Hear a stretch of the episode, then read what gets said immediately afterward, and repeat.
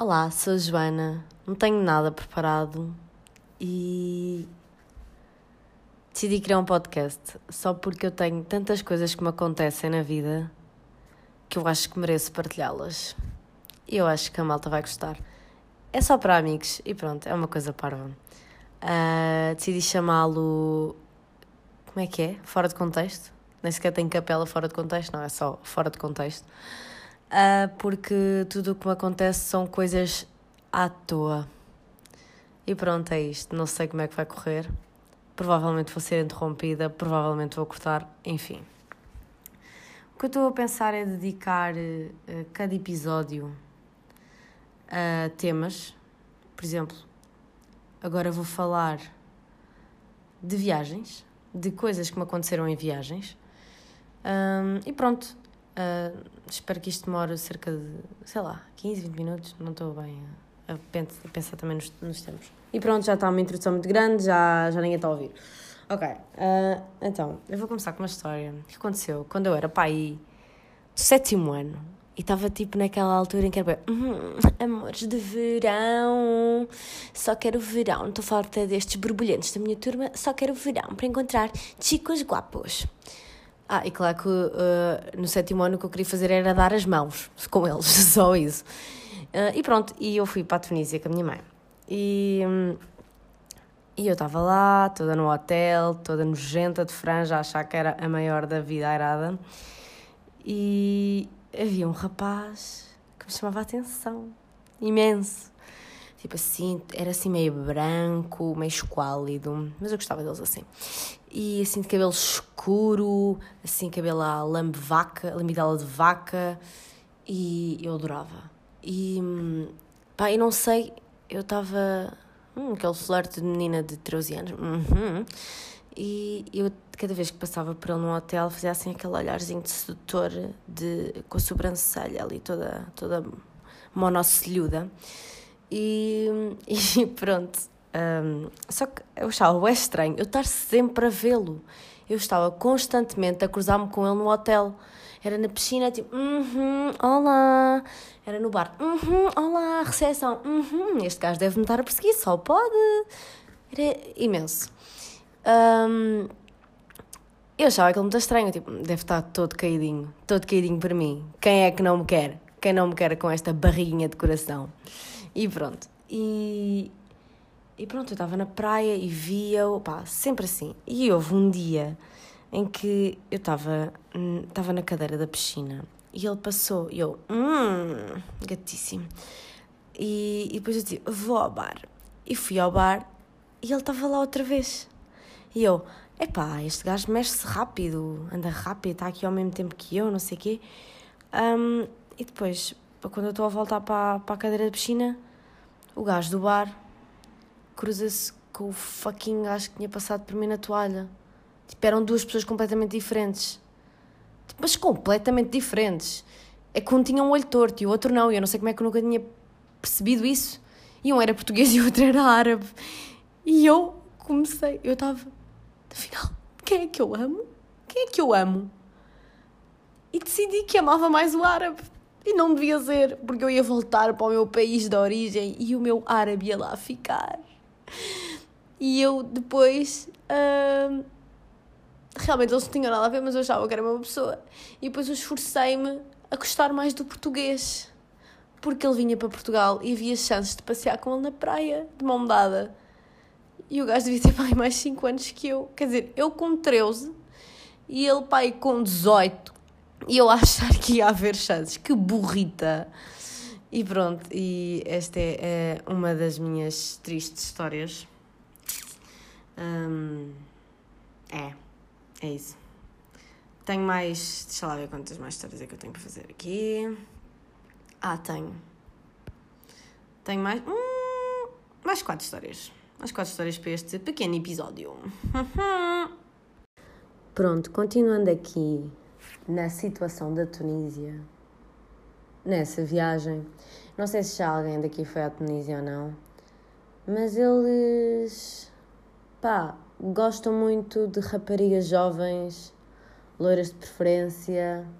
Eu não sou loira, Eu acho que sou, mas a malta diz que eu não sou. Eu acho que sou loira escura dourada, mas pronto, enfim. Isto é uma discussão para ter depois. E, e pronto. E eles, pá, gostam muito de pessoas, assim, raparigas. E até há uma aplicação no, na internet, uma aplicação na internet, tem um site na internet em que te permite ver quantos camelos é que tu vales. E eu fiz isso. E eu valho uns valentes 67 camelos. Pronto.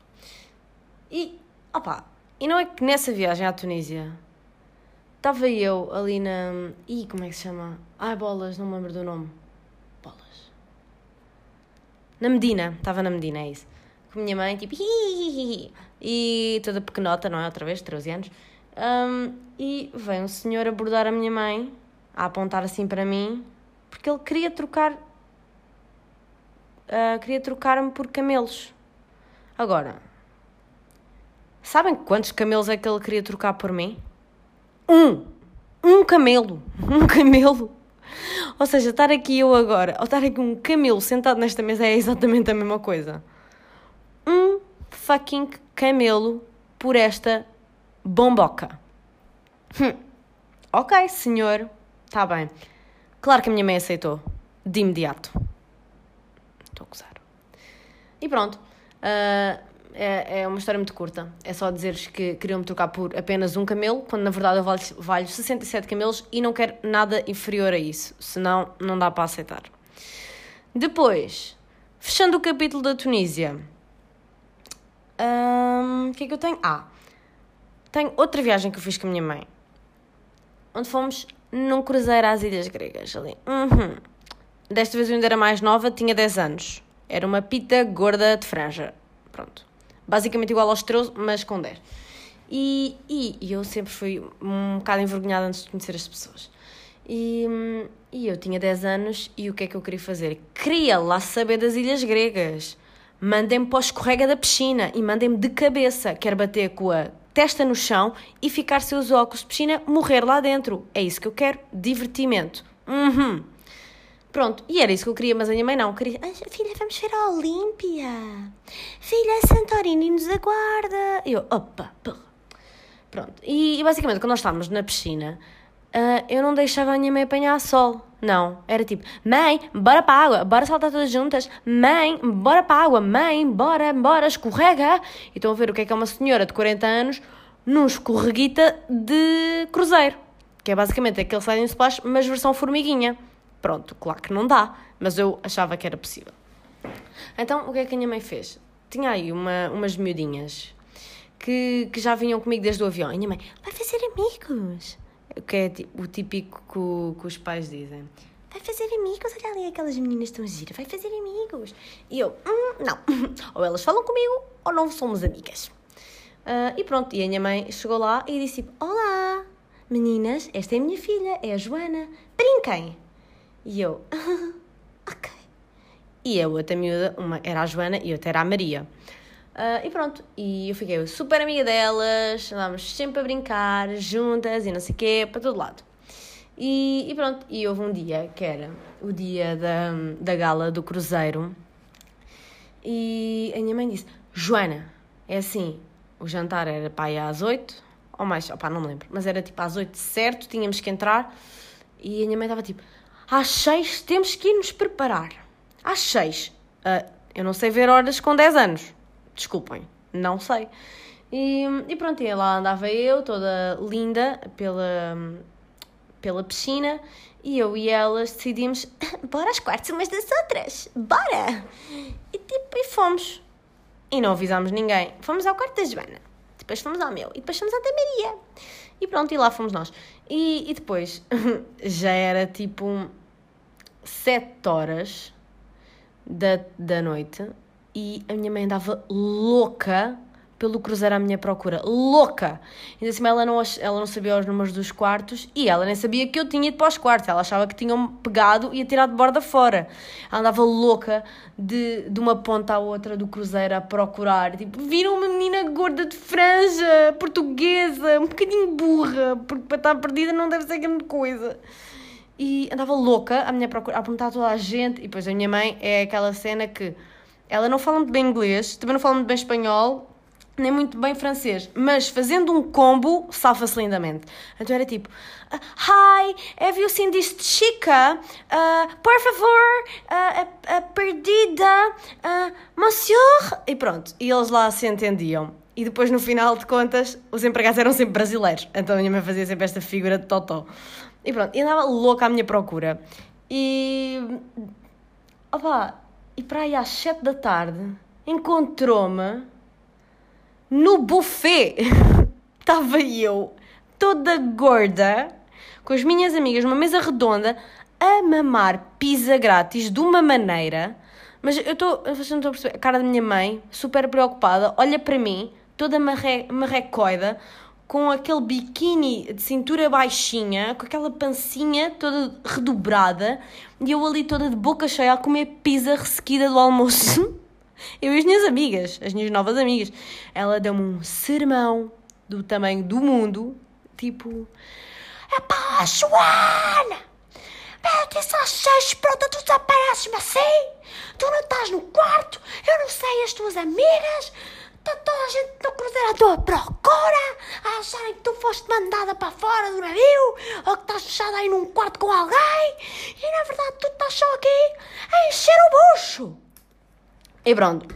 E foi isso. E todas as fotos que eu tenho dessa noite na gala, eu estou muito encarnadinha porque chorei imenso.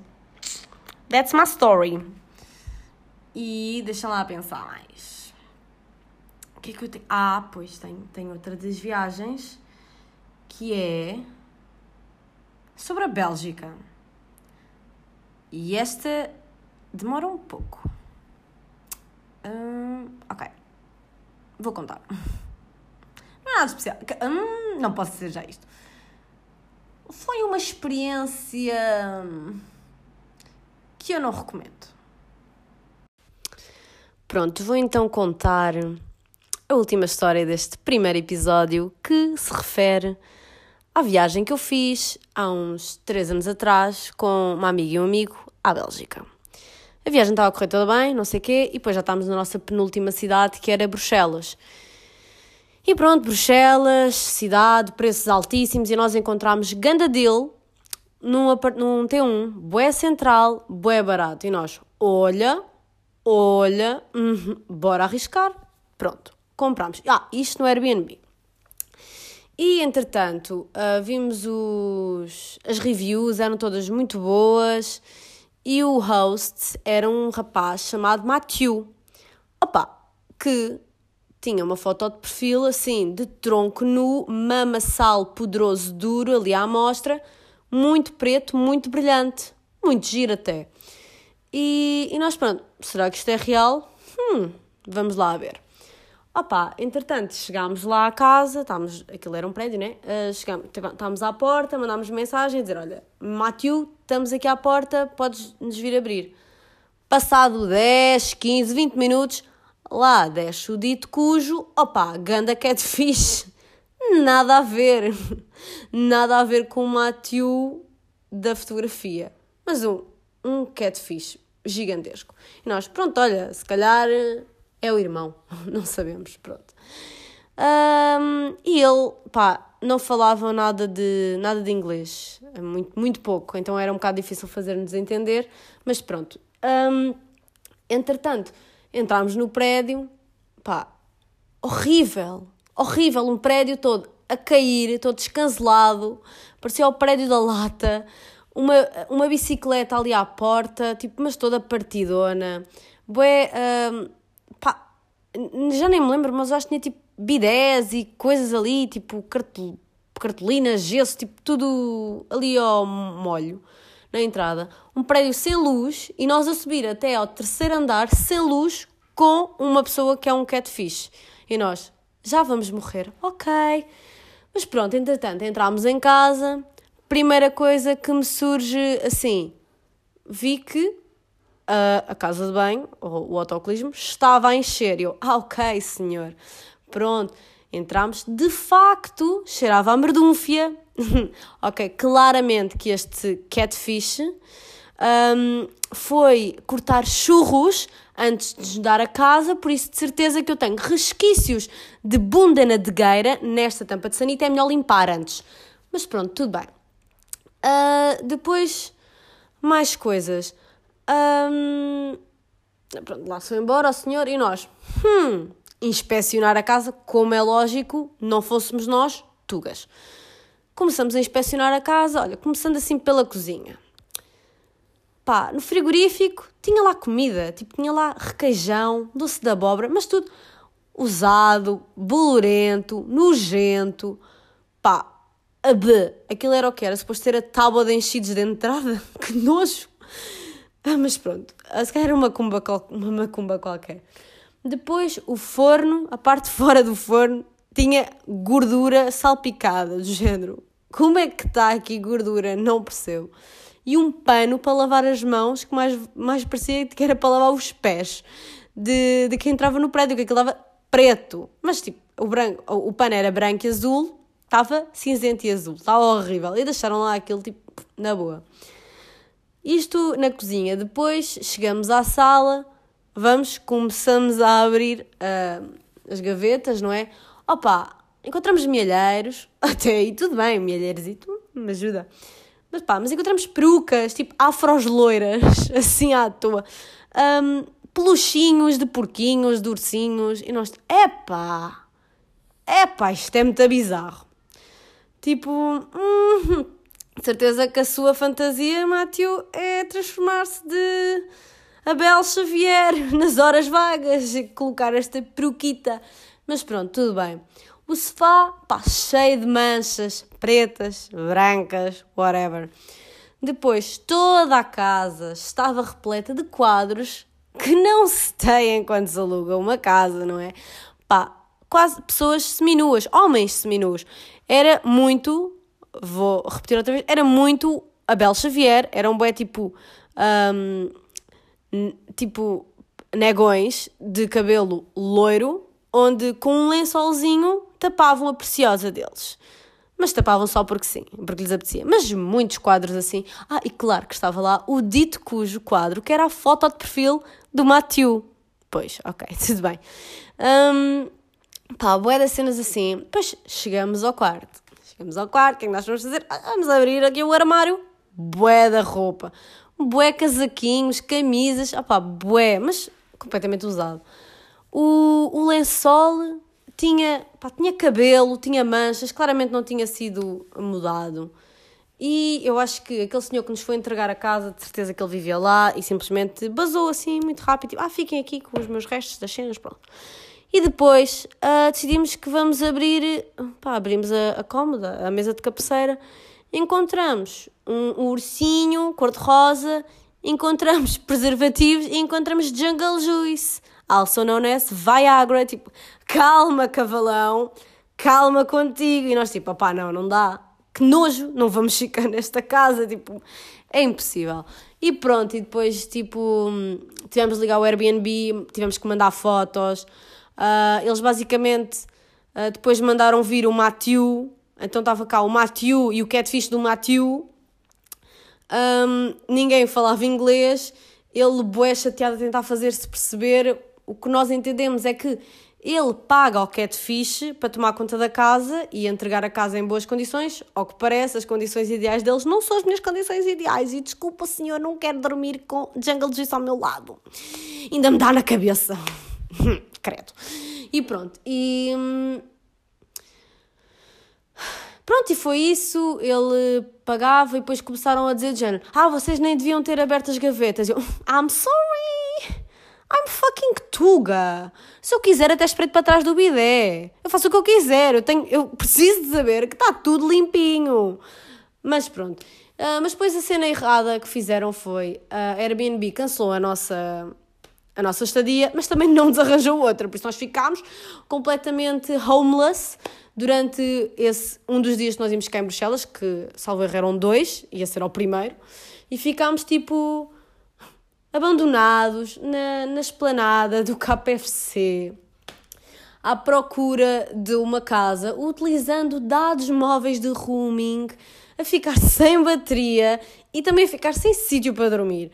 E pronto, e o Airbnb também decidiu, disse para nós encontrarmos um, porque eles na, na, na, na rede deles não tinham nenhum pelo mesmo preço, e nós temos que encontrar, e pronto, olha, hum, tivemos que encontrar, ai, encontramos um, um, um hotelito, um hotelito de três estrelas, e pronto, olha, foi a melhor noite dessa viagem inteira, mesmo assim foi um bocado mais caro, o Airbnb pagou só uma partezita, tivemos de pagar sempre mais, e pronto, olha, essa é a história atenção, leiam os comentários e da, da vossa casa e pronto, boa sorte. Lembrem-se, não vão para um T1 que custa 52 euros por noite no centro de Bruxelas, vão ser provavelmente apanhados na curva. É isso que eu vos tenho a dizer. Obrigada por terem assistido a este primeiro episódio e vou tentar uh, gravar mais. Sou um bocado preguiçosa, mas vou tentar. Thanks! Até à próxima!